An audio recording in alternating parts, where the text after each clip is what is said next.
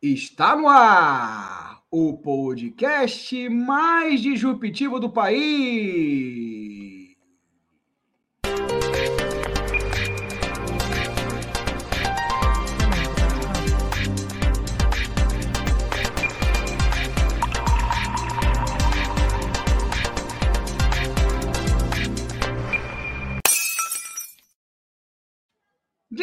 Disrupções! Comigo, Zé Leonardo. E esse aí que está dividindo a tela com a gente, Tony Dias. Tony Dias, Tony Dias, alô, alô! Fala Brasil, fala Piauí, Bahia, Alagoas, Sergipe, Ceará, Pernambuco, Rio Grande do Norte, Maranhão e Paraíba. Fala Niterói, Miguel Pereira, Teresina, Salvador, Maceió, Aracaju, Fortaleza, Recife, Natal, São Luís, João Pessoa que fala em todos os rincões desse país que não é de Deus nem do diabo, é da gente, sem rodeios nem floreios. Se você quer ouvir obviedades, opiniões rasas e sem conteúdo, não recomendo esse podcast. Agora, se você quer mais que informação, se você quer opinião embasada em dados, análise e crítica de fato e comprometimento com a sua inteligência, veio ao lugar certo e pode ouvir a gente sem medo. Disrupções é mais que um podcast, é uma necessidade dos dias atuais. Dias conturbados, turbulentos, eh, nebulosos e enigmáticos.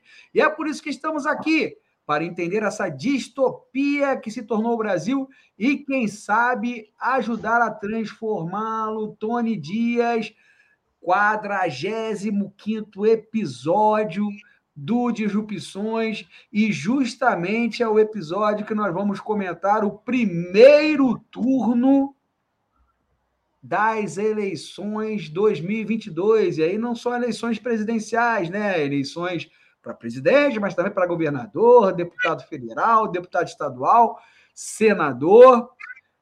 Uma pregada de gente se elegeu, Tony Dias, uma pregada de gente deixou de se eleger, Tony Dias mas, mais do que isso, Tony Dias, temos a nossa análise, porque mais do que constatar quem se elegeu ou quem deixou de se eleger, é constatar o que significaram ou o que significou o primeiro turno dessas eleições, né, Tony Dias? Porque muitos sinais foram dados, muitos sinais foram dados, Tony Dias, e é preciso que a gente, né, é, obviamente, é, destrinche essas informações, debata, né, tente compreender para que a gente realmente possa sair desse processo aí eleitoral é, com um pouco mais de clareza do que, é, do que serão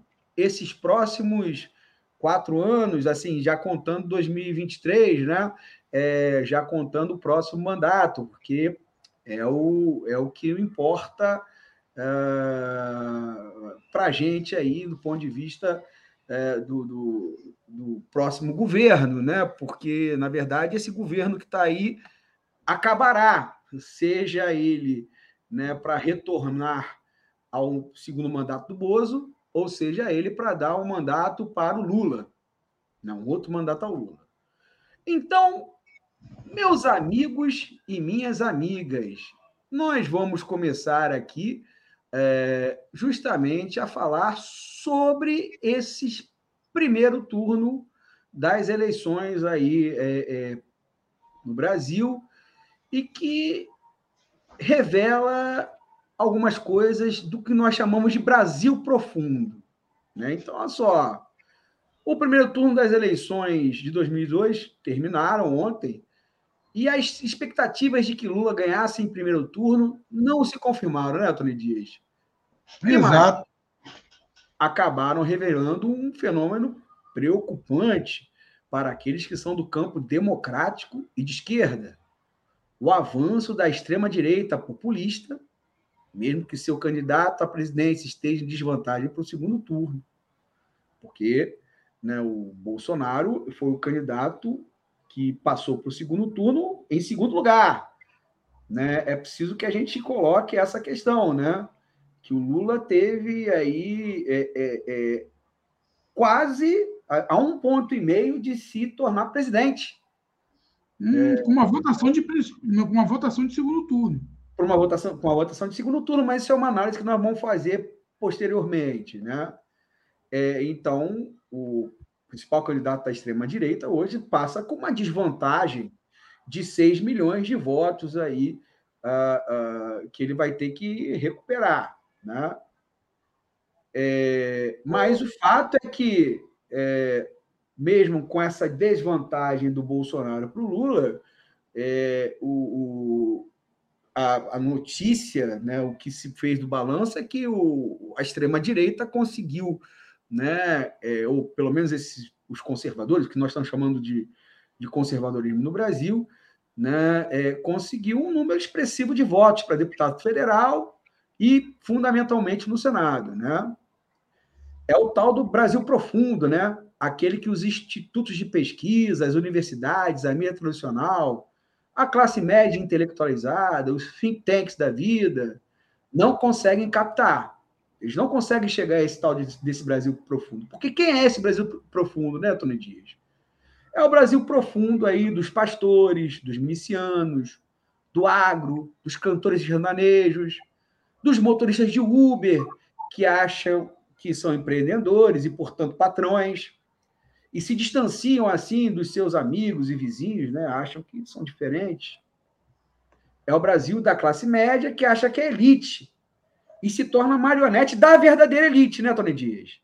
Uhum. É o uhum. Brasil do milico de baixa patente que acha que é general e almeja um Estado totalitário que, no fundo, vai se virar contra ele mesmo. É um Brasil que quer se armar até os dentes para dar tiro em bandido e comunista. É um Brasil contra o aborto e contra o direito das mulheres. É um Brasil racista, misógino e homofóbico. E mais, é um Brasil que odeia pobre. E tudo isso saiu avalizado pelas urnas. Saiu bem votado nas urnas. Né? Todas essas tendências aí que a gente colocou.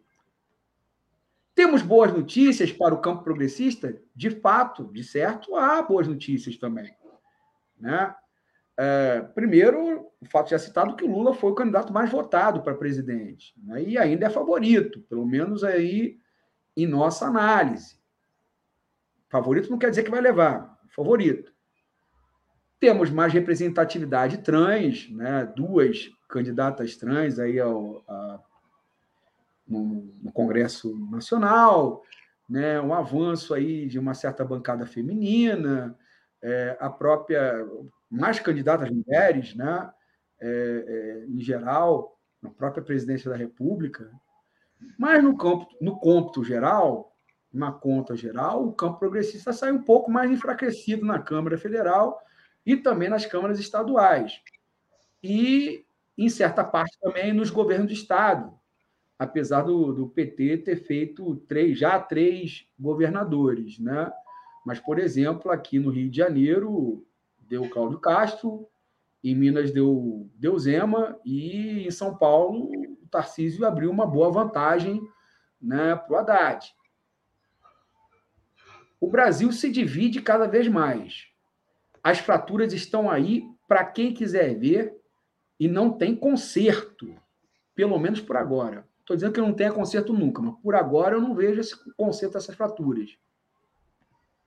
Mas Tony Dias e amigos e amigas, ainda há o Nordeste.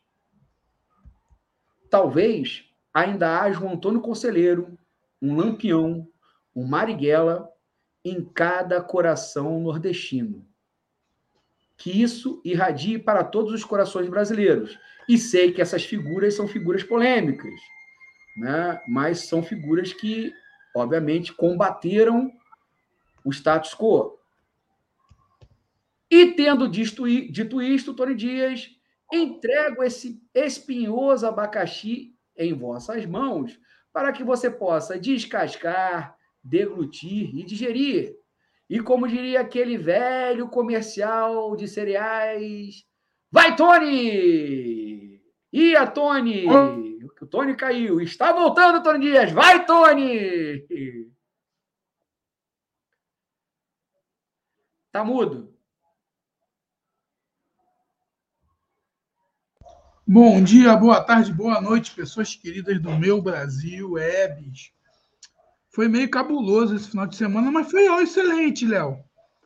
Eu entendo tudo o que você falou da questão do Brasil profundo, pá, mas isso é de se esperar. Se a gente for analisar todas as campanhas, são a mesma coisa, bicho. Se a gente for pegar 2016, 2018, 2014, o interiorzão do Brasil, ele tem um ele tem uma aversão muito forte à questão do progressismo, ou então à questão do PT. Há um ódio muito grande ao PT no Brasil. Não sei qual o motivo desse grande ódio que, que domina o Brasil, esse ódio ao PT. Então, isso é muito complexo, isso é muito amplo, essa, esse ódio todo. E, além disso, tem três tem três questões que eu quero levantar aqui, que nesses lugares há uma coação muito forte com a população em si. Porque você tem, nesses lugares, o protestantismo exagerado. Os líderes religiosos forçando suas ovelhas a votarem nos seus candidatos. Você tem o dono da cidade, que geralmente não é o prefeito, é aquele fazendeiro lá que tem muito dinheiro e que faz toda aquela coação para que as pessoas pensem o que ele quer pensar. Então, o Brasil profundo, que, que os institutos não conseguem captar, se a gente for analisar muito bem, os institutos até conseguiram captar esse Brasil profundo. O problema todo foi o trabalho que a máquina bolsonarista exerceu na, na madrugada de sábado para domingo os caras conseguiram fazer uma verdadeira campanha de virar voto. Tanto que, se você pegar os votos da Simone Tebet, os votos do Ciro Gomes, que davam em torno de 11%, e vocês verem, muitos dos votos da Simone Tebet e do é, Ciro Gomes migraram por Bolsonaro nessa última madrugada, nessa operação que eles fizeram de virar voto, bicho. Eu estava analisando aqui agora os interiores do Brasil. E, e, e, é essa proporção que se dá. Então, Brasil profundo, esse Brasil que a gente não conhece, concordo, a gente não conhece o Brasil profundo mesmo. Só talvez, esse... você conheça, talvez você conheça mais, Tony Dias, porque é, é, é, você, não sei se você mora, é, você mora em Miguel Pereira, que é um, para quem não conhece, né, é uma cidade aí é, é, no interior do Rio de Janeiro, uh, e que tem essas características de Brasil profundo, né, né Tony? Assim, ou, ou, pelo menos uma delas, apesar de não estar tão distante da capital. Mas tem, mas a questão do Brasil profundo em si, que, que aí que a gente estava conversando antes, é que nessas cidades de interior, bicho, o progressismo ele é tido às vezes como uma grande ameaça não para a população, mas para justamente para esse fazendeiro, para esse dono da cidade. O que acontece muito é que a gente está vivendo um, um país hoje que ele está se tornando muito esquizofrênico. Porque, porra, bicho, para para pensar. General Pazuello matou uma porrada de gente na pandemia. Fez o que fez, foi um do segundo deputado mais segundo deputado federal mais votado no estado do Rio de Janeiro. Você vê lá em Minas Gerais, aquele tal de Nicolas Praches, um youtuber famoso, teve 1 milhão e 300 mil votos, bicho. Um cara que não tem tanto conteúdo, um cara que só vive só na questão do, da porradaria. Aqui no Rio, ainda teve um fator interessante que aquele Gabriel Monteiro não pôde participar das eleições, porque se ele pudesse participar, ele ia fazer uma porcentagem assim de um milhão de votos. O que está acontecendo muito também no Brasil profundo é que essas personalidades de internet elas são ativas o ano inteiro, bicho. Eles fazem campanha o ano inteiro. Tem um cara aí chamado que ganhou no Rio de Janeiro. Deixa eu pegar aqui o nome dele aqui, ó. Deputado que ele ficava na pandemia dando porrada em médico. Ele ficava na pandemia, ficou na pandemia o tempo inteiro invadindo o hospital. Não, é o próprio Gabriel, né? É o próprio Gabriel, Gabriel Monteiro. outro. Tal de Pubel, Pubel, sei lá. Então, tipo assim, o que está rolando hoje nessa compreensão toda, Léo, o que a gente está perdendo é que a gente. Vive, é Nicolas Ferreira, o nome do maluquinho lá, 1 milhão e 92 mil votos lá em Minas Gerais. 13,33% dos votos lá da de Minas. Então, um cara desse, porra, bicho, é eleito. O cara fica o tempo todo no YouTube. Então, talvez a esquerda, por exemplo, Guilherme Boulos teve um milhão, um milhão de votos. Guilherme Boulos é muito atuante né, nesses veículos comunicacionais. Então, o que eu venho enxergando hoje é que a esquerda precisa compreender e aceitar as mídias sociais e interagir mais nas mídias sociais, não só com memes, não só com aquelas musiquinhas de pu, pu, pu, pu de TikTok, não, com formação. Com formação mesmo. Falando sobre as propostas, ficando horas ali trocando ideia. É o que faz essa galera. Porque tem um lance que a gente, que a gente tem que compreender hoje, cara, é que a imprensa tradicional ela está perdendo espaço para esses veículos. Ela perde espaço para esses veículos todos. Você vê o Flow. O Flow tem muito mais audiência do que muito programa jornalístico aí de Globo News, CNN e Escacel. Tá entendendo a, a amplitude? O Podpah uhum. tem mais audiência do que todos esses programas que tem aí de jornalismo profissional. Então, o que acontece? Existe essa, essa questão do jornalismo profissional que precisa se atualizar e precisa se comunicar de uma forma não tão formal. Por exemplo, quem acompanhou pela Globo News a, a apuração foi derrota do PT.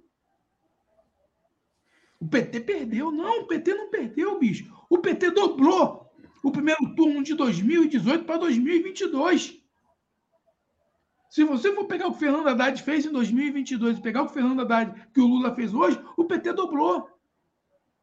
O PT não chegou no segundo turno de São Paulo em 2018. E hoje o PT. É, tá Haddad, Haddad chegou no segundo turno em 2018 com 29%. 29%. E o Lula teve quase 50%. Não é vitória? O PT saiu de 53 deputados federais, foi para 66. O PT teve três governadores reeleitos.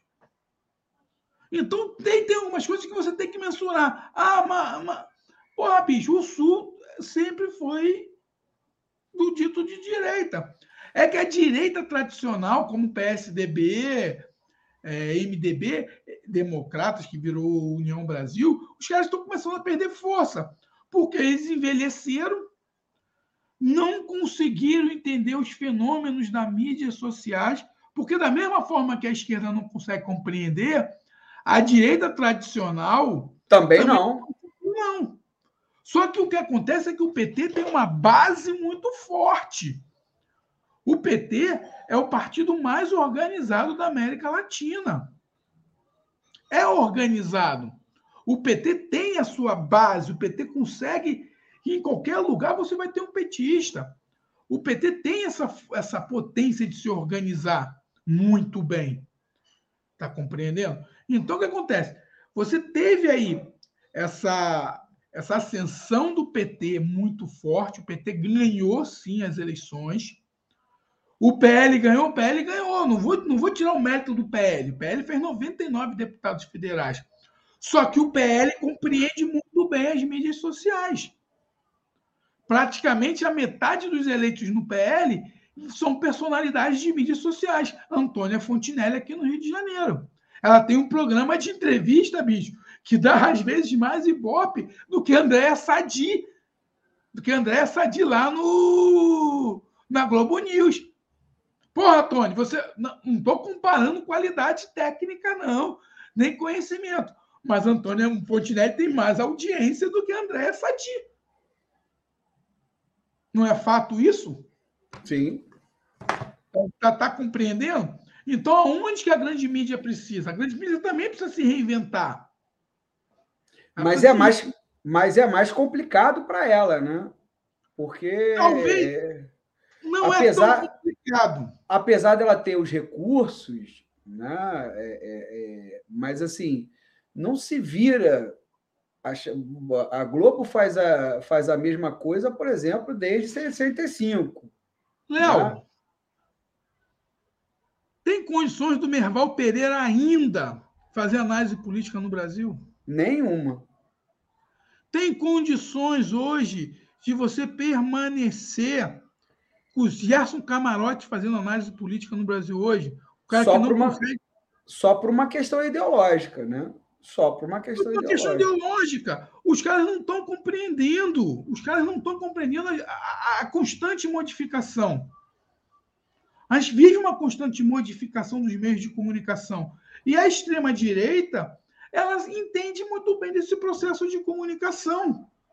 Eles sabem a hora de dar o tiro, eles sabem a hora de mexer, eles sabem a hora. Não é, não é que eles saibam a hora, é que eles fazem de uma forma tão intuitiva, porque há o enriquecimento de toda a cadeia produtiva, bicho. Pô, o Brasil Paralelo hoje é uma grande produtora. Sim.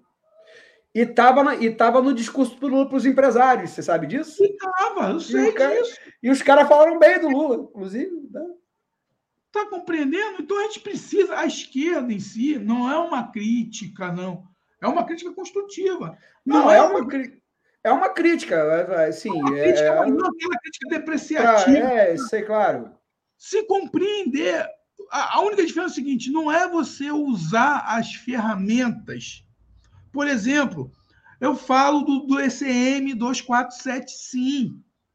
O TCM 247, eles não fazem, eles não fazem uma, uma, uma análise conjuntural. Eles são baseados em viés de confirmação. E esse, não, isso não é um bom caminho para a gente trabalhar hoje. Você não vai conseguir trazer outras pessoas para poder ter essa interação. A gente precisa de veículos no campo progressista que façam formação, como esses caras da direita é, fazem. Eu, eu é. acho, Tony, eu acho, Tony, que é, é, a esquerda tem que ouvir, o, o, campo progressista tem que ouvir o povo em primeiro lugar. Para formar, para chegar, tem que ouvir. E muitas vezes eu enxergo é, que, que as pessoas, e eu me incluo, né, você se inclui também, que as pessoas desse campo vêm com verdades, vêm com, né, com é, é, é como a, a, uma coisa mais. como se fôssemos o, os salvadores da pátria. Tony Dias acabou de cair aqui, daqui a pouco ele volta, mas eu estou na minha intervenção, então a gente vai continuar. Então, esse ar né, é, é, de, de ser uh, iluminado, né, de não ouvir o povo, de chegar já com verdades, né, e não estabelecer um diálogo. Porque quando você chega com verdades, você não estabelece um diálogo. Então, pô, você vai chegar, um exemplo assim, para um evangélico é, é, na favela do Rio de Janeiro, né? Se você vier com verdade para ele, ele já tem as dele. Você concorda, Tânia? Uhum. E vai ser e, e, a verdade dele vai ser sempre superior à minha, porque a verdade deles é Deus. Né? Como é que eu vou concorrer contra Deus? Tem como? Acreditando ou não, ou não acreditando nele, né? Tem como na, na mente de qualquer um, né? eu concorrer contra Deus? Pois é, muitas vezes, é, é, muitas vezes o, o, campo progressista, né, e de esquerda quer concorrer contra Deus, cara, né? Exato. E aí, e aí, é, claro, e aí eu não estou dizendo que você precisa virar evangélico, não é isso, é, porque também aqui no Brasil a gente tem uma um é 880, né? Você fala alguma coisa, a pessoa, ah, não, então não, não é isso, pô, né? Não é isso, é estabelecer um diálogo. E para estabelecer um diálogo é preciso ouvir. É preciso chegar para o cara do Uber lá e falar: meu, olha, vem cá, é, o que, que você pensa da vida, hein? Vamos lá, o que, que você pensa da vida? O que, que você pensa que você é? Né? Não, na boa, o que, que você pensa é que você é. Você é o quê? Ah, ele vai dizer o que ele é. E aí você vai trabalhar em cima do que ele acha que ele é, né? Para talvez desconstruir na cabeça dele o que ele pensa, ou às vezes para apenas orientar. Ah, eu quero ficar rico, então vai, vai ficar rico. Né? Vai lá, trabalha, continua, mas, mas se lembre que existe os que estão ao seu redor. Entendeu? É, assim, é, é, eu acho assim que, que falta muito assim, na esquerda é, e no campo progressista essa capacidade de ouvir, essa capacidade de não chegar como é, é, é, o, o, né, o salvador da pátria, com a verdade, sabe, com o iluminado. Eu acho que isso tem atrapalhado. E no Rio de Janeiro existe, isso é uma, uma contradição da, da esquerda, né, desse campo e, por outro lado, existe coisas que não dependem da esquerda para né, que são obstáculos que são obstáculos que não dependem dela. Aqui no Rio de Janeiro, por exemplo, na, na, na, é, na capital, né, é, na região metropolitana, você fazer um trabalho onde tem milícia é mais complicado, né, Tony? Uhum. Né? Você fazer um trabalho onde tem tráfico é mais complicado. Pode ser, ser menos complicado do que na milícia, mas é complicado também. Né? É, você, enfim, são, são, são coisas que a gente precisa entender também, e obviamente no, no, no, Brasil profundo, né? Mas eu incluo essas franjas aí da, das grandes cidades também como Brasil profundo, porque a gente também não consegue chegar a ele, né? Léo, a gente também a não consegue chegar, chegar a, a questão de chegar no Brasil a questão de chegar no Brasil profundo é que a gente tem que compreender primeiro o século XXI, bicho. Sim. O século XXI mudou. Muitas dessas pessoas do, do Brasil profundo, elas continuam, vamos dizer assim, elas continuam se informando com os veículos da própria região. É aquele é jornal, isso, né? Bairro, aquele jornal municipal que virou rádio municipal, que agora virou um podcast municipal. Pois é. Não sei o que, que tem aí Miguel Pereira, né? Mas deve ter notícias de, de Miguel Não, Pereira. Tem, tem os jornais aqui de, de, grande circulação, TV Rio Sul, mas a, a informação mesmo, ela não chega. A informação pesadona mesmo, a informação, vamos dizer assim, é, principal, ela não chega. Ela fica barrada. Então a gente tem um problema muito sério que é essa que a, a informação, cara. A gente está vivendo uma crise da pós-verdade. Pô, o que Jair Bolsonaro fez, ter essa votação toda. Não é possível o Brasil ter 50 milhões de fascistas, bicho. Não é possível. Será que o nosso Brasil está tão doente assim? É, é, é tão difícil a, as pessoas compreenderem o que o PL está fazendo no Brasil. É muito difícil. É, é difícil compreender isso tudo. É difícil. O que está acontecendo no Brasil, bicho? Será que eu não estou fazendo uma leitura do Brasil? Será que a minha leitura está errada? Está compreendendo? É um ponto de observação muito grande a fazer. Será que eu estou errando a minha leitura? Porque não é possível. As coisas que eu vejo, e não sou eu, não, as coisas que milhares de pessoas estão assistindo. E a gente tem uma loucura dessa. Aonde que está o erro? E, na minha visão, o erro está no processo de comunicação direta. Porque quando você tem a comunicação direta, bicho, você não tem mais o intermediário. Agora eles começaram com a ideia de querer é, começar a censura através do Instituto de Pesquisa. Tá entendendo? Agora começou porque os institutos de pesquisa erraram. Não, eles não erraram. Eles acertaram tendências. Eles mostraram uma tendência, tanto que a tendência do Lula se confirmou. E lugares onde a máquina bolsonarista não interferiu, continuou. Nordeste, todas as previsões do Nordeste foram certas. O que aconteceu foi a discrepância do Sul, bicho, de São Paulo, aqui da região Sudeste. Porque no Sul estava tudo previsto. Tanto que os caras conseguiram desidratar lá o Eduardo Leite, lá em... no Rio Grande do Sul. Passou para o segundo turno, né? Passou o Onyx e o Eduardo Leite. Só que tem um detalhe que pouca gente consegue é, compreender. E mesmo desidratando, ele conseguiu para o segundo turno, né? Cara, a máquina que esses caras usam, elas são sinistras. É um poder comunicacional muito forte e barato. É um poder comunicacional barato. Eles têm uma rede de propagadores que conseguem convencer as pessoas. As mentiras que são ditas, a forma como eles trabalham a, a pós-verdade, isso é um fator que eles querem dominar. E eles, se eles conseguem reprimir a, o jornalismo, o jornalismo profissional, bicho, acabou. Eles vão perdurar aí por mais 10, 15, 20 anos, no mínimo. Tá entendendo? Porque eles estão conseguindo é, drenar a democracia por dentro. São fascistoides, sim, bicho. E aí é aquilo que a gente tem que compreender. Eu não vou dizer que são 50 milhões de fascistas no Brasil.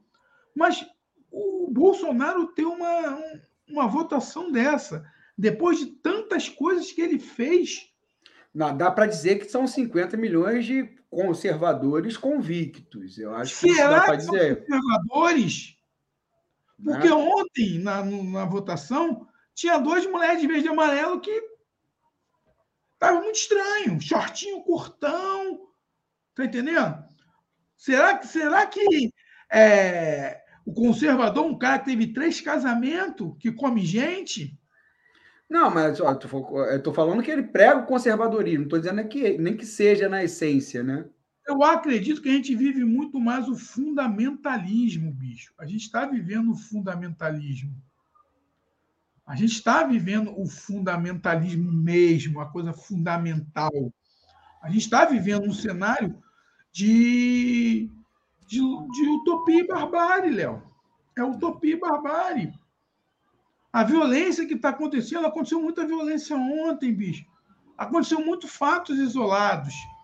Então, Olha só, é, eu, eu, meu pai me perguntou assim, antes de como é que tá? Tá tranquilo? Eu falei, tava um tranquilo tenso. Tava tava um tranquilo tenso. Eu me senti assim, é, é, não teve, pelo menos, não, aonde eu fui, né, votar e tudo mais, não teve nenhuma confusão que eu tenha visto, é, nada, apesar da fila aí gigantesca, mas estava tenso, estava tenso, né? Estava tenso e você via tensão na, na face das pessoas, né? Principalmente quando chegava alguém fantasiado de verde e amarelo, né? Então, assim, é, é, é um, foi um, pelo menos onde eu fui, foi um tranquilo tenso. Agora, não houve um derramamento de sangue como é, é, poderia ter acontecido é, pelo, pelo, pelo histórico que está tendo, até porque é, eu acho que o, que o Bolsonaro aí ele acabou se acomodando um pouquinho nas últimas semanas, né? É, eleitoralmente, acho que ele, ele viu que ele não tinha muito a ganhar, né? É, talvez indo pela, naquele momento pela, pela senda da, da, da, violência política, né? Até o discurso dele ontem foi bem equilibrado, né? No, do, do Bolsonaro ontem. Na, na... Eu não assisti, não. Eu assisti é, foi bem equilibrado, assim. Não, não vi nenhum arrobo assim de, de alguma estriônico, né? Como ele, como ele, como ele costuma fazer, né? Agora, tu já viu e... que o Nogueira disse que vai ter que punir os institutos de pesquisa?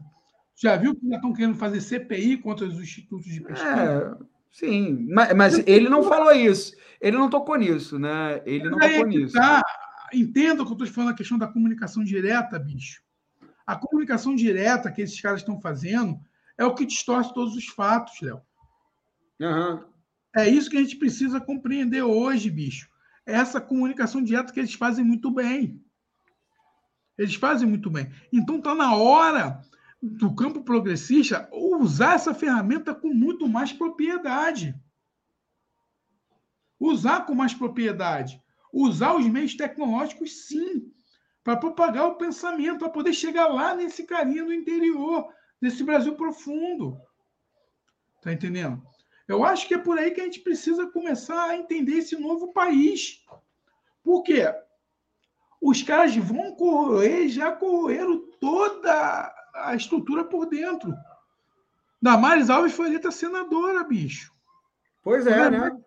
Magno Malta. Magno Malta e Damares Alves. Olha que dupla do demônio. Mas também teve, teve uns capeta que ficaram fora, né? Uhum. Teve uns capeta que conseguiram ficar fora, por exemplo. É, mas eu acho que nesse momento, bicho, eu acho que é muito mais é, saudoso a gente falar das, das trans que foram eleitas. Sim.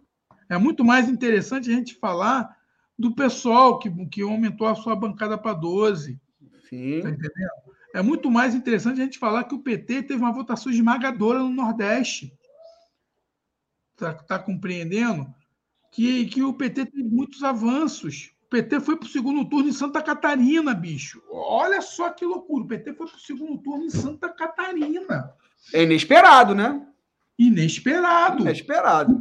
Tá a gente, é, isso, isso passou despercebido da, da grande maioria, né? Da grande maioria. O PT quase chegou no segundo turno no Rio Grande do Sul. Por mil e poucos votos. Não chegou Poderia, foi muito apertado, sim. Muito apertado. A, ten... a tendência é que vote no leite, né? Pode ser. Aí, aí vai depender de muita articulação. De articulação, mas, poxa, né? É, é, é, assim, a, a, lógica, a lógica, assim, se é uma questão para derrotar o bolsonarismo, a lógica seria essa, né? Mas, enfim, isso aí também não, não, é, não é questão, né? É... Pô, o PT teve 15,66 do. No Amazonas, né? O, Bolso, o, o, Lula, Lula teve uma votação teve. bastante legal no Pará, entendeu? O Lula Só... ganhou, cara. E, e, o Lula ele ganhou em 16 estados. Foi 14, não? Não, acho que foi 16. Lula venceu em 14 estados. Alagoas, Amapá, Amazonas, Bahia, Ceará, Maranhão, Minas Gerais, Pará, Paraíba, Pernambuco, Piauí, Rio Grande do Norte, Sergipe e Tocantins. Entendeu? Poxa, é, é, é uma votação expressiva demais. É uma votação muito expressiva. Então não tem como a gente chegar agora e ficar. Tem os erros, tem os erros. Pode ser acertado? Pode ser acertados. E eu acredito que eles serão acertados com o tempo.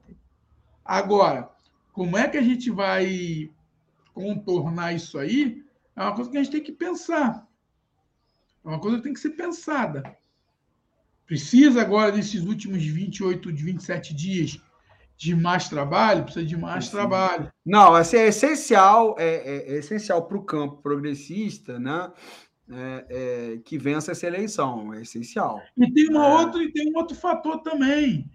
Tem outros fatores que a gente não consegue compreender. Por exemplo, a taxa de abstenção foi de 29, foi de 20,95. Quase igual a, a 2018. Aumentou um pouquinho. Exatamente, 20,95. Outro fator também que tem que levar muito em consideração, bicho. É, Mas votos brancos, votos em brancos e nulos caíram, né? Votos em brancos caíram. Entendeu? Caíram bastante, 2,82. É, 5 milhões de votos brancos e nulos, 10%, 3%. Então, saem, foram 118 milhões de votos válidos. Agora, manter esses 57 milhões aqui ele, se ele manter esses 57 milhões, ele pode ser eleito até por esse mês. Se ele só ele repetir esses valores aí, bicho, ele é eleito no segundo turno. Tá entendendo? Então, tem toda essa dinâmica toda que tem que ser analisada, mas analisada pelos pontos positivos. Não tem como a gente ficar chorando mazela. A única ponto de observação futuro que eu coloco é o seguinte: a partir de hoje, é o campo progressista começar a usar muito mais a comunicação direta. Tentar se comunicar, tentar fazer uma boa formação de, de comunicadores, enriquecer a galera que faz canais é, alternativos, igual eles fazem. Então, é, é, enriquecer mesmo e, procurar dar um ponto de evolução, bicho. Tá entendendo? Agora, uma coisa que me chamou a atenção foi o Partido Novo, que acabou praticamente. Partido Novo. E o PSDB, né? O PSDB é um partido. O PSDB, para tu ver. O PSDB, PSDB. é um partido que se lascou essa brincadeira toda. Será que a social-democracia vingou lá para uma direita, extrema-direita violenta? Tá entendendo? Então a gente vai ter que analisar tudo isso aí com, com uma forma. Por exemplo, aqui no Rio de Janeiro, bicho, aqui no Rio de Janeiro, ó, o PT teve 734 mil votos para deputado federal. O PT foi o terceiro colocado aqui no Rio de Janeiro, coisa que não acontecia há muito tempo. Aliás, Rio de Janeiro é um capítulo à parte, né, Tony? Vamos discutir eles aí, né? Não, vamos discutir ele mais quando a gente entrar nas eleições do cacete. Né? Ô, Tony, é... olha só, o, a questão. E tem o Nordeste, né, Tony? E tem o Nordeste. É, eu acho assim, eu leio muito assim literatura, já li muito literatura é, produzida aí pelos partidos de esquerda no Brasil, né?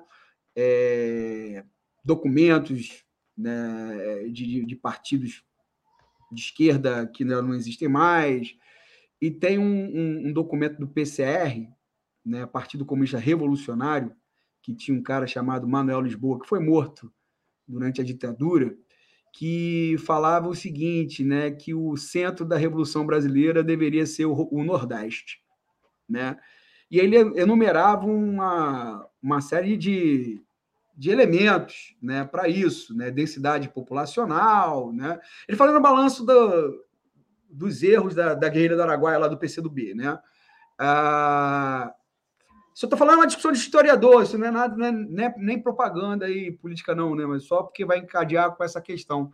E ele falou assim que o, que o Nordeste deveria ser o centro aí irradiador da, da Revolução Brasileira, né, por conta de determinados fatores, densidade populacional tradi e tradição de luta, uma cultura, né, é, é, assim, a, a, questão da miserabilidade do povo, uma cultura e uma tradição de luta. É, eu acho que essa votação, é, não a votação do PT, porque acho que é mais uma, uma resistência né, tem o PT é muito forte, o Lula é muito forte, sem dúvida, lá no, no Nordeste, mas é muito mais a resistência que o nordestino está tendo a, a algo que ele sabe que é contra ele, porque é contra o pobre, né? É, isso tem essa, essa expressão eleitoral, né? É, é, assim, no, no, no Lula e, e no, no, PT, no PSB, que tem né, boa votação, até não teve tanto assim, né, nos partidos mais ligados à esquerda naquele momento. Então, eu vendo assim o, o mapa eleitoral, eu me lembrei muito dessa discussão lá do PCR com, com o Manuel Lisboa, dizendo aí do porquê que ele considerava o Nordeste né, a região onde deveria iniciar o processo de Revolução Brasileira. E aí não é nenhuma propaganda revolucionária, não, é só um, uma citação aí, né? É, porque eu vejo, quando eu vi isso, eu falei, bom, o Manuel Lisboa né, não está tão correto, não está tão é, é, incorreto assim.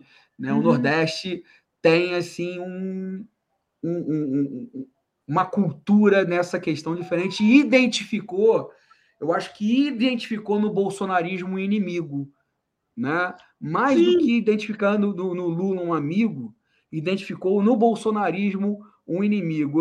Eu estou correto, estou errado? O que, que você acha, Antônio Dias? Cara, eu acho que é nessa linha mesmo. Não, não digo inimigo assim em si, mas um mal maior. Porque o que acontece? O Sul, o Sul do Brasil, ele sempre teve essa característica mais eu não gosto de usar a palavra conservadora, não, bicho. Eu acho que o que acontece no Brasil hoje não é conservadorismo. O que eu acho que no Brasil hoje é fundamentalismo. Mas o Sul, sempre por ter aquelas. por ter uma ligação muito mais direta com, com os europeus, eu acho que o Sul ele se tornou ali. O, o Sul ele é um país, é, um, é, um, é uma parte do Brasil mais. É, vamos dizer assim, voltada para essa coisa do, do liberalismo, voltada para essas coisas mais ligadas à, à, cultura empresarial, essa cultura liberal, essa cultura, vamos dizer assim, mais fundamentalista. Eu não, quero, eu não quero usar a palavra conservador nesse sentido, mas eu não estou achando isso. Mas use com, use com, com críticas. Olha, eu estou usando esse termo. Conservadorismo. Então, ali sempre foi assim, tanto que eles têm, eles têm um desejo imensurável de se separar do Brasil, tem aquela ideologia pampa gaúcha ali, de fazer um país independente ali, com essa com a visão que eles têm. É um estado, é uma parte do Brasil que é muito rica e desenvolvida, então praticamente eles têm eles têm outros interesses que não é viver da fome, tá entendendo? Eles não passam fome. É muito complexo ali a região do sul. Já o Nordeste, como você frisou bem, o Nordeste foi batalhas, teve batalhas históricas muito interessantes de, de libertação do povo. E também é um povo muito mais intelectualizado, tecnicamente. É um povo que, que que tem uma arte muito mais é, genuína. Porque quando você vê a arte ali do, do Sul, ela é uma arte importada praticamente. Você vai ali na região de Santa Catarina, é aquela coisa ligada à Alemanha, ah, aquela coisa já. Não é uma coisa original, igual acontece ali no Nordeste, que você tem ali os, os maracatus, que você tem ali a, os cordéis, que você tem repente, que você tem várias, várias culturas em si.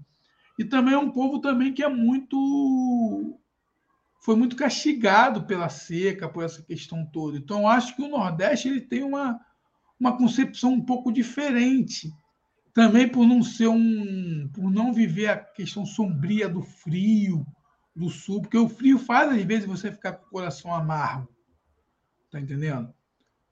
Pode ver que os países do sul, lá, lá próximo do, do sul, são países um pouquinho mais. não tem tanta alegria como tem ali no Nordeste. Eu acho que é mais por aí, bicho. E eu acho também porque o, os governos do PT fizeram muito bem ao Nordeste, de certa forma.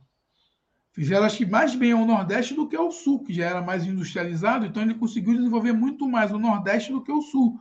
Então, isso fica uma memória afetiva muito grande.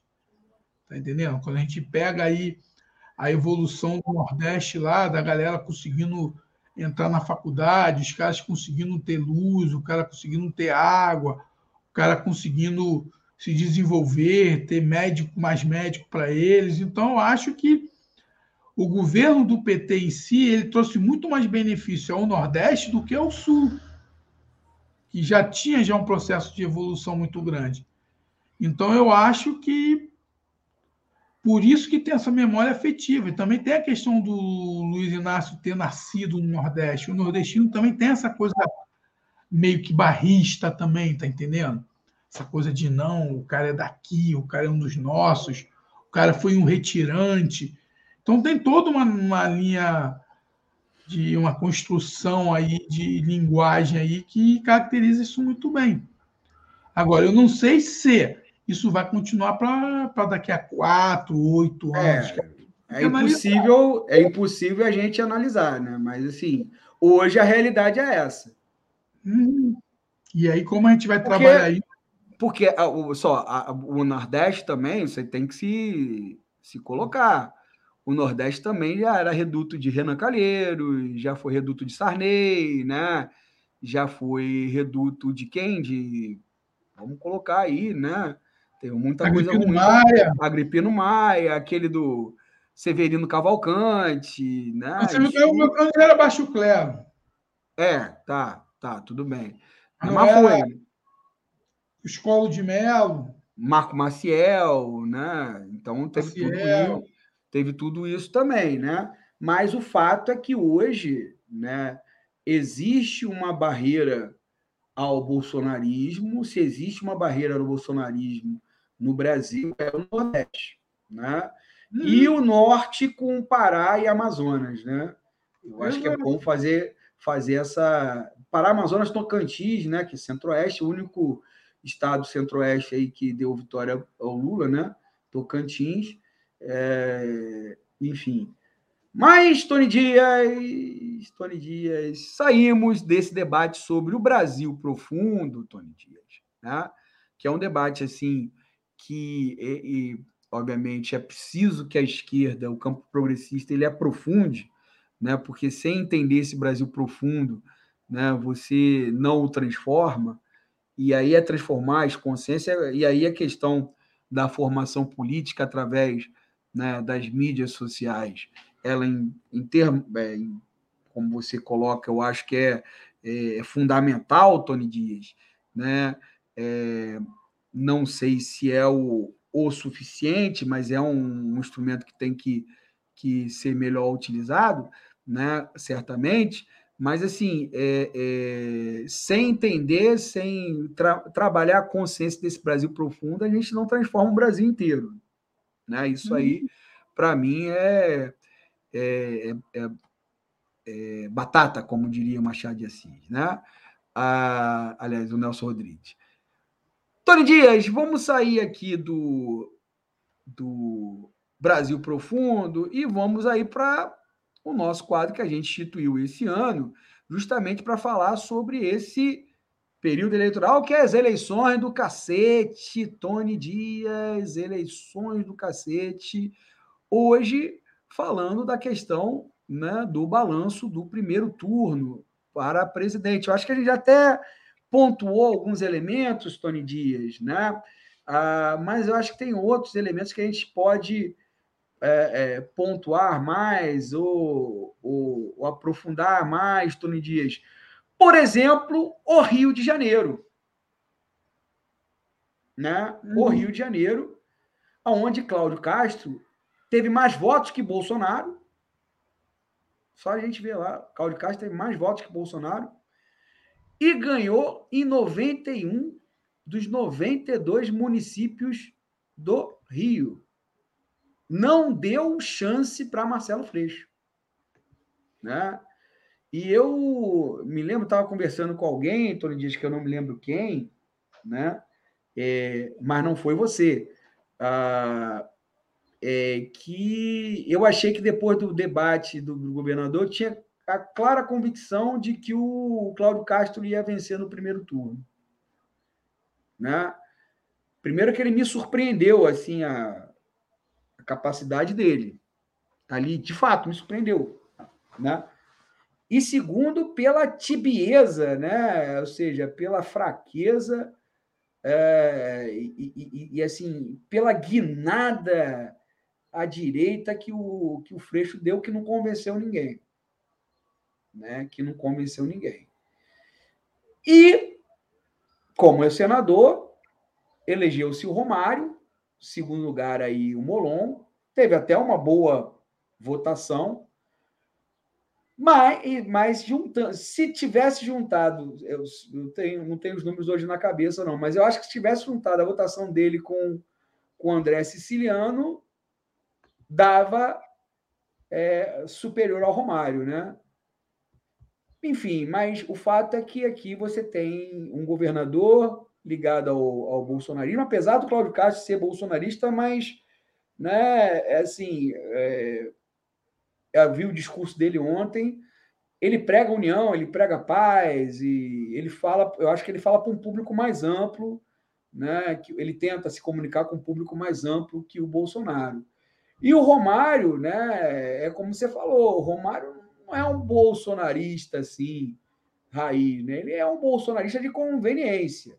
O bolsonarista raiz ali perdeu que era o, o Daniel Silveira. Mas, enfim, né, um campo lá conservador, de direita, né, levou e levou de lavada essa eleição é, no Rio de Janeiro. O quanto isso está na capacidade da direita aqui de organizar-se e o quanto isso está na conta é, das escolhas que, que a esquerda e principalmente o Freixo fez para essas eleições, Antônio? Qual é a sua análise disso aí? Cara, é o que eu sempre falei. O Freixo perdeu as eleições no dia que ele vai no balanço geral e fala mal da política antidrogas, da qual ele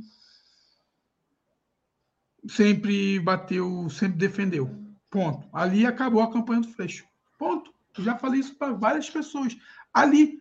Porque, como eu falo, política é símbolo. Política é símbolo. Ele fala isso para Tino Júnior, do Balanço Geral da Record, que defende excludente de ilicitude, que depende de bandidagem. Acabou. Não convenceu mais. E aí o que acontece? O Cláudio Castro usou a lógica, ficou na dele, ele só administrando. Tá entendendo? E aí o Freixo não conseguiu se aplumar. Praticamente isso. Perdeu apoios, a própria galera deixou ele um pouco de lado e ele perde as eleições aí num erro clássico de querer fazer um discurso à direita. Quando, na verdade, era para fazer um discurso progressista, sim. Era para ele assumir o lado da esquerda. Mas ele não assumiu, dançou, bicho. Não adianta. Esse jogo, esse jogo de dessa nova direita aí, bicho, você tem que jogar dentro dela. Não adianta você querer mergulhar e querer de uma hora para outra você emergir com eles, não. Não adianta. E também o povo do Rio de Janeiro é aquilo que a gente sabe como a gente vive aí, bicho. Cercado de milícia, tráfico de drogas, essas maluquices todas. Mas eu acho que o Freixo errou. O Freixo errou ao mudar o discurso dele 45 dias antes das eleições. Eu falei alguma vez aqui no, no programa. Falou, nós falamos, nós falamos isso. Já ah. falamos já sobre esse erro estratégico do Freixo. Agora, a questão do Senado entre do Molon, o resultado está aqui. Ó. O Romário teve 29,19%, 2 milhões 384 votos, um número baixo, número baixo. O Alessandro Molon teve 1 milhão 731, e se você somar o do André Siciliano, dava para os dois aí ter 2 milhões, quase 3 milhões de votos, o André Siciliano e o Molon. E aí teve a divisão dos votos do Daniel. Daniel Silveira teve um milhão e meio de votos, bicho. O bombadão. Isso, é, isso diz muito do Brasil, do Rio Muita coisa. Não, muita coisa. Clarissa Garotinho teve 1 milhão 114 mil votos. Tá entendendo? Então é complicado. E aí você vê aí a questão do, dos deputados estaduais. O PL, o PL aí fez um arruaço. O PL teve 19,81% dos votos para deputados estaduais, federais, e 21,17% dos votos para deputados estaduais. É, é assustador, bicho. Assustador. É assustador o que o PL fez elegendo um, dois, três, quatro, cinco, seis, sete, oito, nove, dez, onze deputados federais. Onze deputados federais que o PL elegeu aqui no Rio de Janeiro. Entendeu? União Brasil elegeu um, dois, três, quatro, cinco, seis. PT elegeu cinco, seis, cinco. PT elegeu cinco. PT elegeu cinco deputados federais. O pessoal, o pessoal elegeu cinco, bicho. E o pessoal elegeu uma galera bem professor é, professor Josimar, que eu particularmente conheço, né? Não, não ele não foi eleito, não. Foi, Josemar foi. A Lília Petroni, estou falando ah, federal. ah, federal, estou falando estadual. A Talília Petroni, o Tarcísio Mota, sim, Chico sim, Alencar, o Glauber, que foi reeleito, e o Pastor Vieira. Quer dizer, teve uma reeleição. Eu pensei que você estava falando sobre deputado estadual, mas federal foram esses. Estadual, ó. E a Thalília teve uma votação boa, 200 mil eu, votos. Eu, eu, eu, eu, eu, inclusive, votei nela. Né? Aqui, ó. Para estadual, teve a Renata Souza, o Flávio Serafini, a Dani Monteiro, o professor Josemar. São Gonçalo. Esse Yuri, esse rapaz é lá de Petrópolis, é um jovem. É, esse cara aí, o Yuri, é uma das maiores. Eu, tive, eu conversei com esse Yuri. É um dos poucos aí que tem uma visão muito interessante aí para o campo progressista, cara. É um cara jovem tem uma visão muito diferente. Quando teve a crise lá em Petrópolis, ele que segurou a onda lá de fazer um governo de coalizão. Foi é um cara que tem uma cabeça muito evolutiva. O Josimar eu conheço, o Josimar eu conheço pessoalmente, fizemos faculdade aí, ele geografia ou história, mas na mesma época nos encontramos muito aí é, em atividades aí do movimento estudantil, né? É, e em outros lugares também. E ele sempre com a bandeira da educação popular, né? É, começou por isso e, e agora ele consegue. E olha, e uma pessoa de esquerda ser eleita deputado estadual por São Gonçalo, isso também é uma amostra de muita capacidade dele. Eu estou te falando. Muita Ó, capacidade. O PT elegeu sete deputados estaduais. Tá entendendo?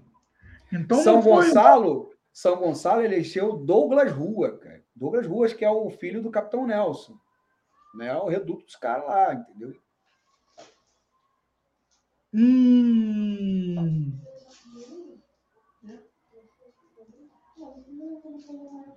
Marcelo Calheiro e Renan Ferreirinha não foram eleitos. Não. Mas, enfim, Tony Dias. Tony Dias, é, Rio de Janeiro São Paulo, talvez a maior surpresa, assim, no sentido não de quem passou para o segundo turno, que já era mais esperado o segundo turno entre o Haddad e o Tarcísio de Freitas, né? Mas sim a colocação e a vantagem que o Tarcísio tem sobre o Haddad nesse momento, né? É, o que, que explica esse, isso aí, Tony Dias? Cara, é aquilo que eu é falei. É o, tal do, é o tal do Brasil profundo também? Cara, eu, eu acho que não é o Brasil profundo. É que os caras souberam usar a máquina de um dia para o outro. Os caras souberam usar a máquina. A máquina, quando eu digo a máquina, eles souberam fazer o vira-voto. Eles fizeram, eh, pode, pode ver. Para o Onyx poder ganhar lá no, no Rio Grande do Sul, eles desidrataram o, o Eduardo Leite. Aqui, o Tarcísio desidratou o Ricardo o Rodrigo Garcia. Porque a diferença do, do, do Haddad para o Tarciso é uma diferença de seis pontos percentuais, um milhão e meio de votos. Tá entendendo? E você pode ver que todo mundo foi desidratado. Ele tirou praticamente vários votos do Rodrigo Garcia. E tem o Senado. O que me espantou mais aqui em São Paulo foi o Senado. O astronauta. O astronauta, o astronauta cara de mármore, né? Ele teve quase 50% dos votos, bicho.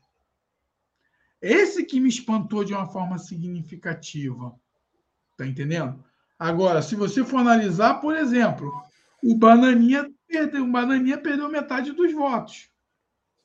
Não, eu acho que mais me espantou mais foi a votação do Boulos, né? Eu, eu... O Boulos, cara, eu vou te dizer uma coisa. O Boulos, eu já tinha uma noção de que o Boulos teria essa votação.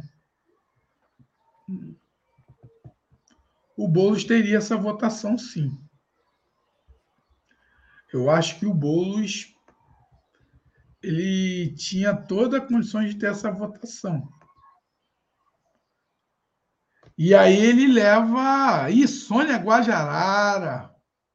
Guajajara. Guajajara. Guilherme Boulos. Érica Hilton.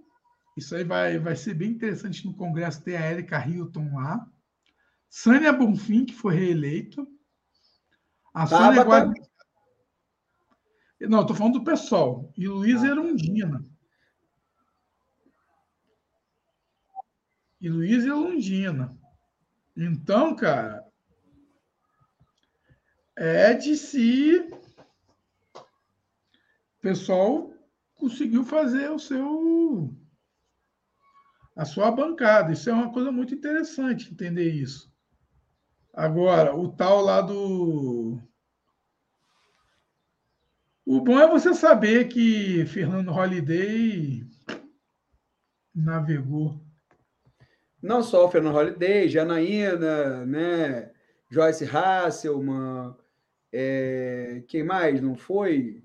O Sérgio Camargo, esses não foram, né? Mas uma, uma Marcala Zambelli foi, né? O, o, o, Eduardo Bolsonaro mesmo, mesmo com menos votos conseguiu, né? É, na verdade, isso também tem que ser colocado. Minas Gerais, Tony Dias né, deu Zema né, em primeiro turno, né, já era esperado. Ele está aqui é, declarando agora né, que vai apoiar, não vai apoiar o PT de forma alguma e que deve anunciar o apoio ao Bolsonaro aí é, é, entre amanhã e depois da manhã. Né?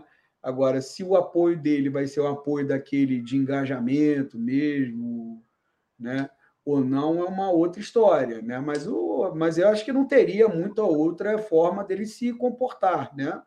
É, que é o apoio ao Bolsonaro. Isso ele já está é, declarando aqui uh, uh, no, no, na questão. O Zema é um fenômeno interessante, né? O, o, porque, primeiro, ele quando ele, ele ganha, né, em 2018, ele era um candidato desconhecidíssimo. É, como o Witzel aqui na, né, no Rio de Janeiro, ele veio naquela onda da antipolítica. O Zema era um, era um, era um comerciante, né? enfim, dentro do partido que prega o conservadorismo liberal, e ele encarnou essa, essa figura do conservadorismo liberal. E o Zema se beneficiou assim de, um, de uma situação econômica talvez um pouco mais né, é, é auspiciosa lá em Minas Gerais, principalmente é, pela questão aí da Vale do Rio Doce, né, da, uh, do minério de ferro, a volta aí da, da importação do minério de ferro, a subida dos preços, e ele é, é, deu concessão aí é, de mineração a torto e a direito, independente do que, de que qual dano ao, à política ambiental, ao meio ambiente isso faria, né? Mas o fato é que ele conseguiu captar votos com isso, né, o, o, o Tony, e hoje é uma liderança nacional. Eu não sei se é liderança nacional, não, cara. O Zema, o partido dele, o partido dele desintegrou eu acredito que o Zema vai sair do novo. Não, eu não estou dizendo, que, eu não tô dizendo que o partido dele é, é nacionalmente bom. Estou falando que ele se tornou uma pessoa é, nacionalmente conhecida. Ele é, é, é, foi reeleito no, no, no, segundo colégio eleitoral do Brasil, né? E é um nome, é um nome que está aí na política, cara. Né? Não pode ser desprezado, né? Mas eu não vejo ele com envergadura nacional, não. Não vejo. Não vejo ele com uma envergadura nacional. Acho que ele foi mais porque ele ficou quieto na pandemia. Ele não fez nada. É. Nem de bom nem de ruim, né? Ele foi neutro. E no mundo onde todo mundo é neutro, ele. Tu pode reparar, cara, todo mundo que fez a coisa certinha na pandemia pá, não teve tantos problemas para se reeleger. Não, o Dória se ferrou. O Dória, Mas o Dória, o Dória, foi porque o Dória ali tem a questão do, da vaidade do, do PSDB. O PSDB acabou praticamente. Mas tu vê os governadores do Nordeste, a galera que fez o Beabá, bicho. Oh, o Bolsonaro mesmo perdeu as eleições. Se a gente for colocar de um. Que a gente não está falando a verdade. O Bolsonaro perdeu as eleições. Perdeu o primeiro turno. É. Perdeu o primeiro turno. É uma derrota. Tá entendendo? A gente está analisando aqui a, a, a, o Brasil profundo, mas Jair Bolsonaro perdeu as eleições com Lula. É, isso, é, isso tem que ficar claro, né? Isso tem que ficar claríssimo. Jair, Jair Bolsonaro perdeu as eleições. O PL, partido dele, conseguiu tirar proveito em alguns lugares estratégicos. Da máquina que ele utilizou, né? Obviamente. Da máquina. Aqui no Rio, a máquina foi utilizada a favor e é isso. Mas não foi derrota para o PT. O PT ganhou as eleições. Se for olhar, ah, o PT ganhou as eleições, bicho. Ganhou. Teve uma votação muito mais ampla do que do que tudo, tá entendendo? Eu acho que é essa parada. Então, o teu balanço do primeiro turno é esse, Tony, né? É, é, o, o PT ganha, ganhou, o, o, Lula, o né? PT e o PL ganharam. Sim. O PT e o PL vão ser o. É, a, a, gente tem que compreender o seguinte: o PT e o PL são, a nova, são as novas. O PL tomou o lugar do PSDB. Se vai manter, é outra história, né? Cara, Vamos é, ver porque... como o Demarco Costa Neto vai, vai gerenciar isso aí depois. Porque corre o risco de fracionar também, né? Porque agora tem dois caciques ali no PL, que é o Valdemar e o Bolsonaro. E aí? Ué, era, era o que deu no PSL, né? O Luciano Bivar meteu o pé. Pois é. Será que Lula presidente o, pé, o Valdemar não pete o pé também? Não. Porque o Lula é muito mais bom de jogo do que o Bolsonaro. E mesmo o Bolsonaro ganhando, você acha que ele vai deixar o PL na mão do Valdemar? Com essa grana toda que tem aí? É meio difícil, né?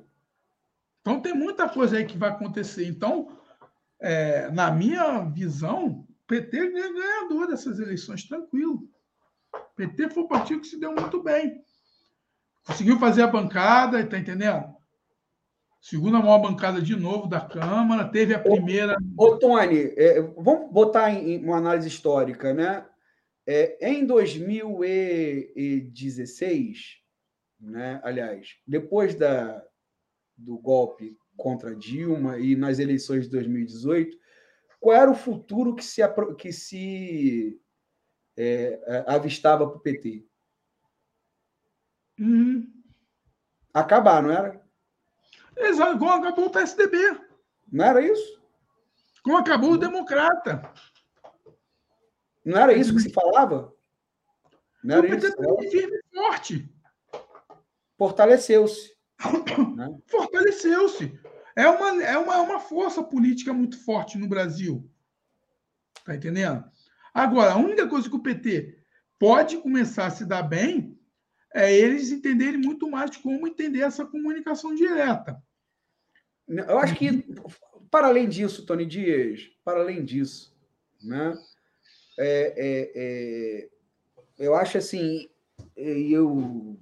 e eu, vou colocar aqui que eu acho né, que houve vários erros aqui estratégicos do PT durante esse, esse, esse mandato do Bolsonaro e, a, e o principal dele foi não ter insistido, não ter adentrado com toda força na campanha pelo impeachment do Bolsonaro. Entrou, Léo.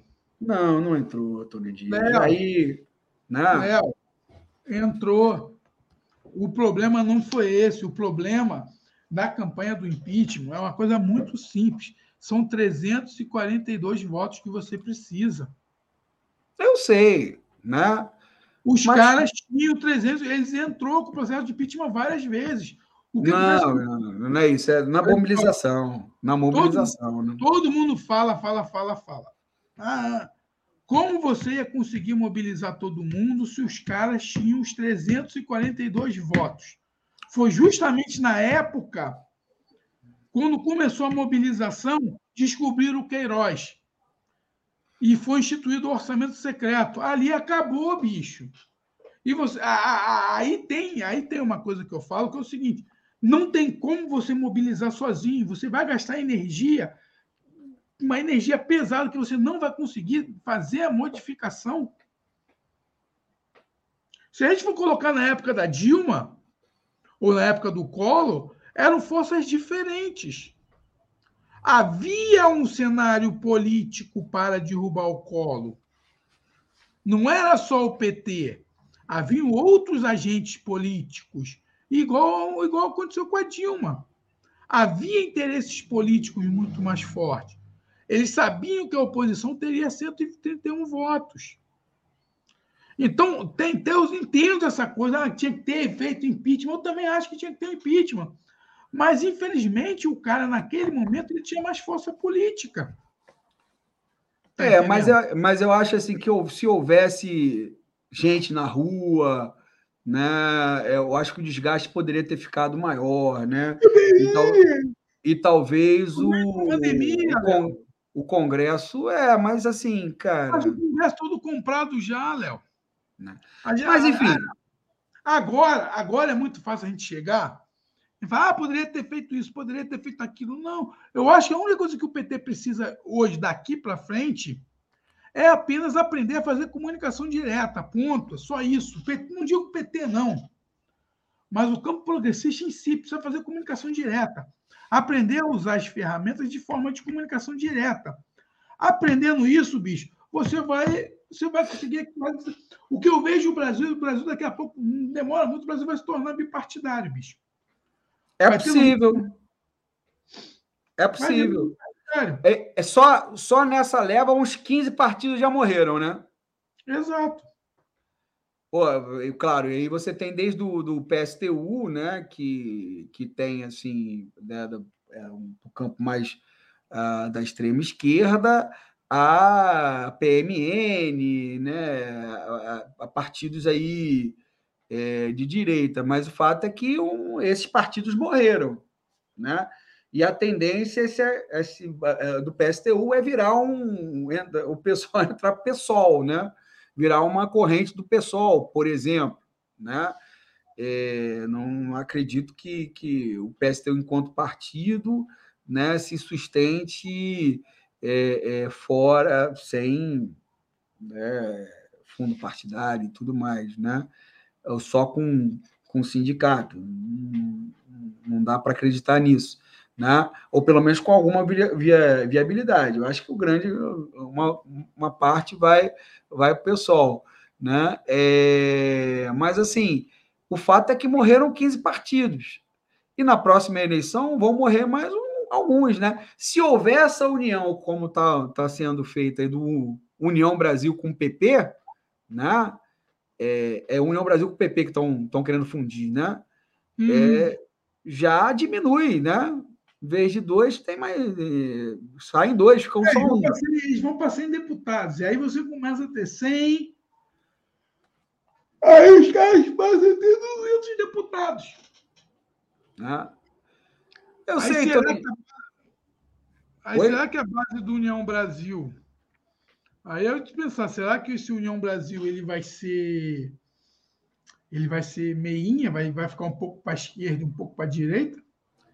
Ou Acredito... o Brasil, esse partido novo vai ser um partido de centro? Acredito que não, né? Acredito o PL não, é mais um partido de centro. O PL agora é um partido de direita e ponto. Pois é, populista de direita. Caiu no é, braço, caiu no braço é, do bolsonarismo, né? Ele não é mais um partido de, de, de centrão. O PL não é centrão.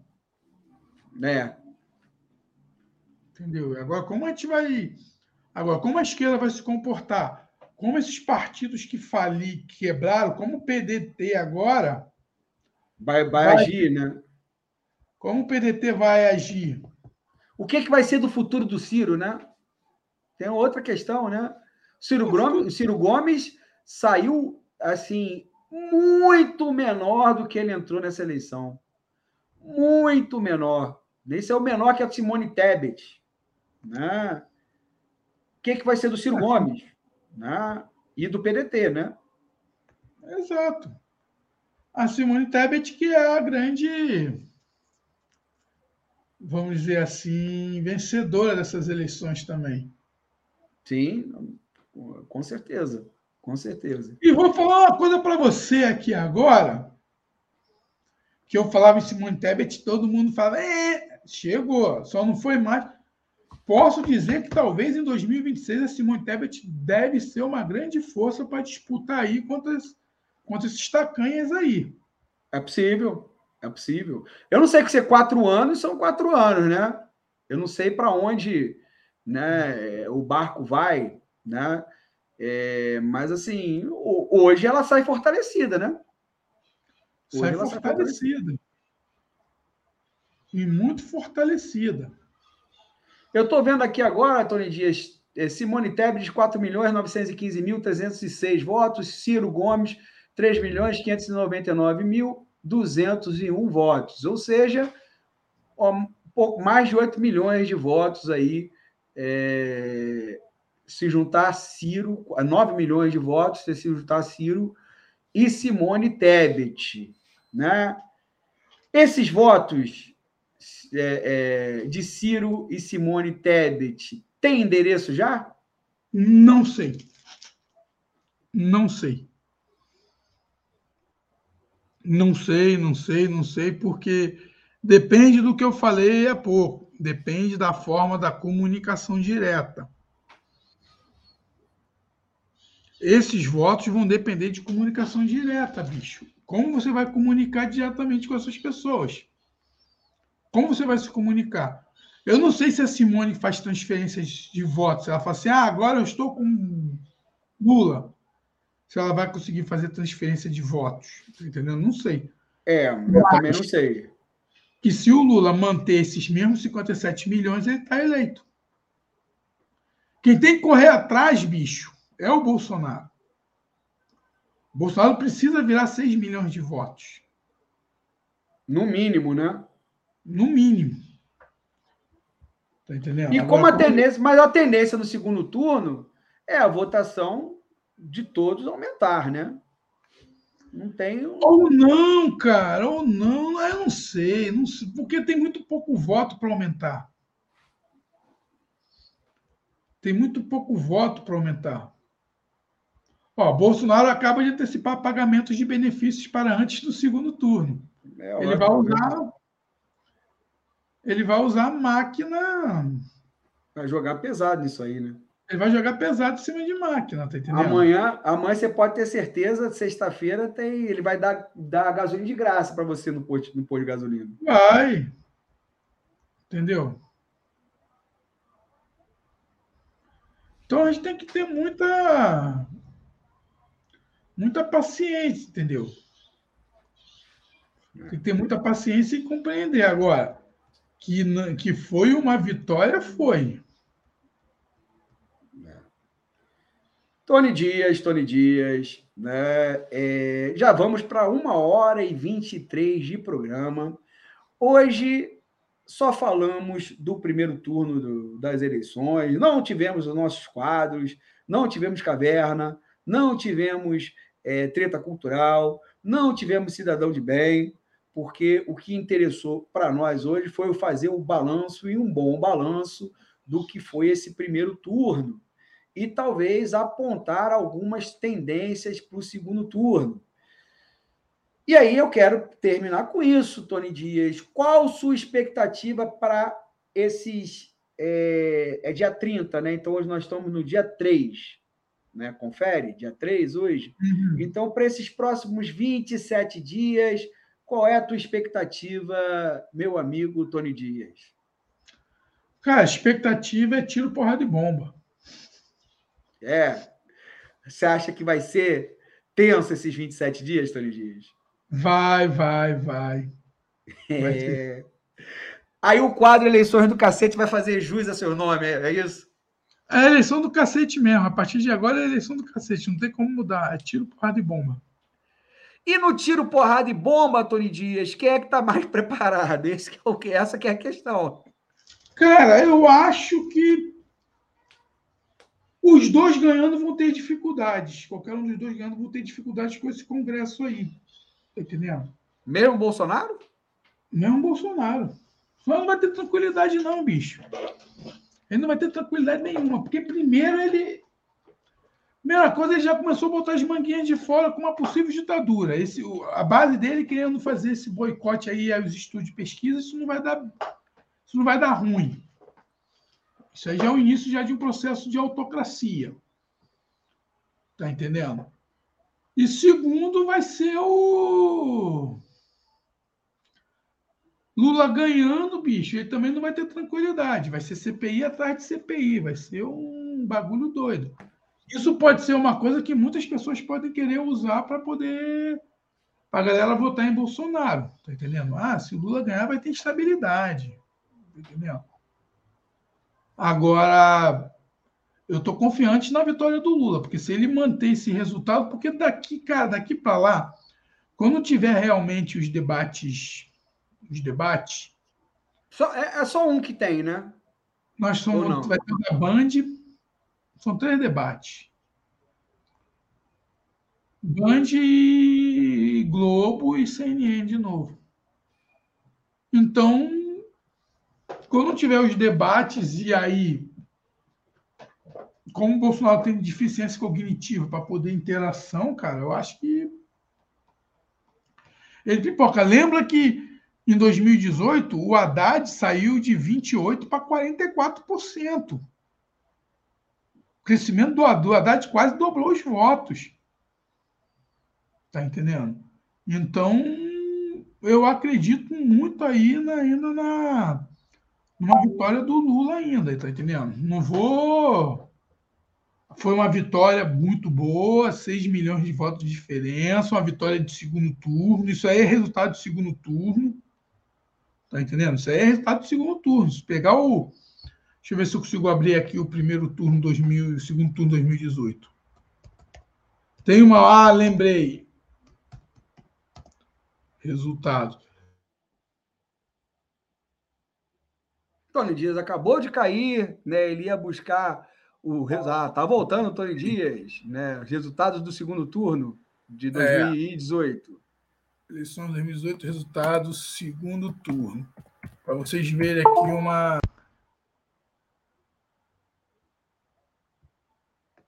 Quer ver, ó.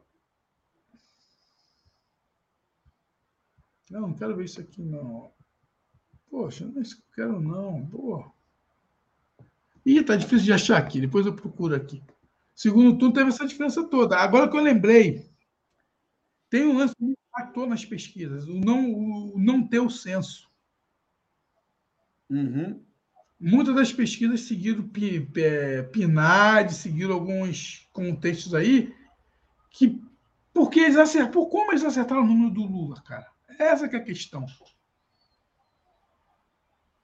Eles acertaram na risca a, a, o número do Lula. Como eles erraram o número do Bolsonaro? Talvez seja essa amostragem aí que não está que não tá tão boa, bicho. Mas vamos ver que bicho vai dar aí.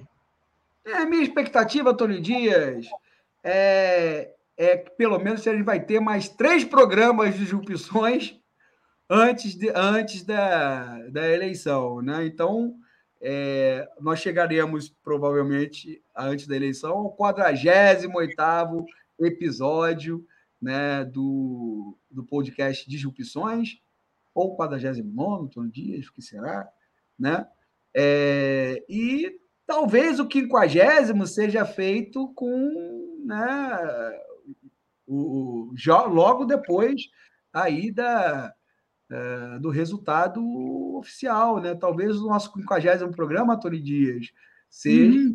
já com um, um, um novo ou um novo presidente ou continuidade do, do que está aí. É a única coisa que né, eu prevejo aí, porque acho que segunda turno é uma outra eleição.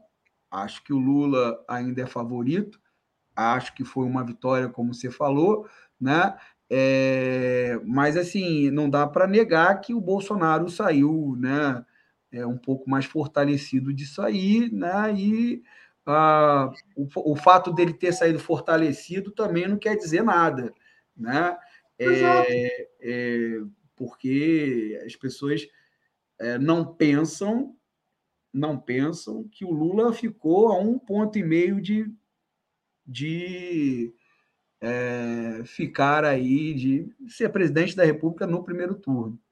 E acho que as pessoas que não votaram no Bozo, né, no primeiro turno, né, tendem a anular ou a não votar nele. Mas isso aí é uma suposição. Não tenho dados aí, né, é, é, factíveis para isso. Eu acho que quem já tinha que votar no Bozo e adiantou no primeiro turno já votou. Mas é uma suposição, eu preciso embasar isso num, é, com dados mais substantivos, né? Cara, agora é isso, não tem como correr, eu acho que é essa parada aí. E tem um detalhe, a galera vai, vai ficar meio desmotivada hoje, amanhã, mas lá para quarta-feira, quando a galera já começar, é. começar a digerir, papapá, é. Volta, isso é normal, isso aí é uma ressaca. Ressaca passa conta cachaça. É, verdade. E cachaça a gente gosta e o Lula também, né? Tony Dias, a gente, eu gosto, não sei se você gosta, Tony Dias, acho que eu gosto também. Né? Mas, Tony Dias, né? Estamos aí terminando o, esse episódio, o 45 episódio de Jupissões. Fizemos hoje na segunda-feira, seja logo. É tipo uma.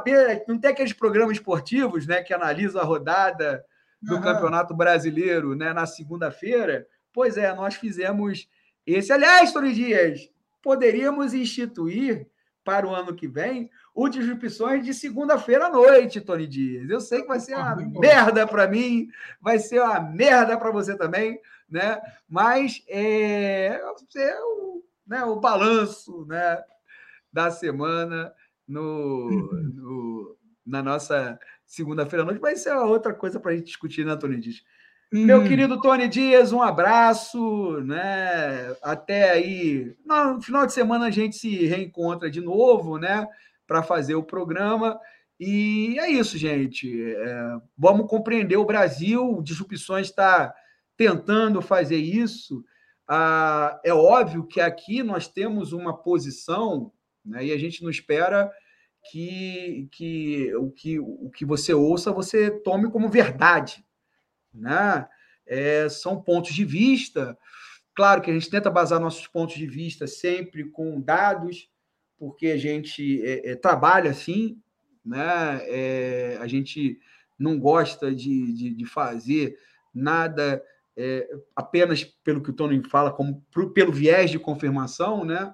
É, mas assim, a gente gosta de embasar, inclusive quando os dados não nos são favoráveis, a gente tem que falar: olha, os dados são esses. Né? E você que está tá nos ouvindo, está nos vendo, você que também tome, tire suas conclusões.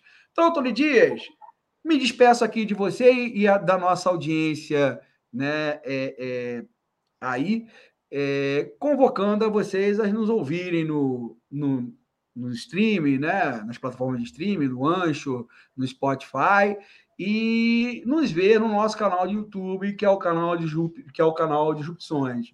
Então, Tony, até a próxima semana, até a próxima semana não, até o final de semana, hein, Tony? É nós. É nós.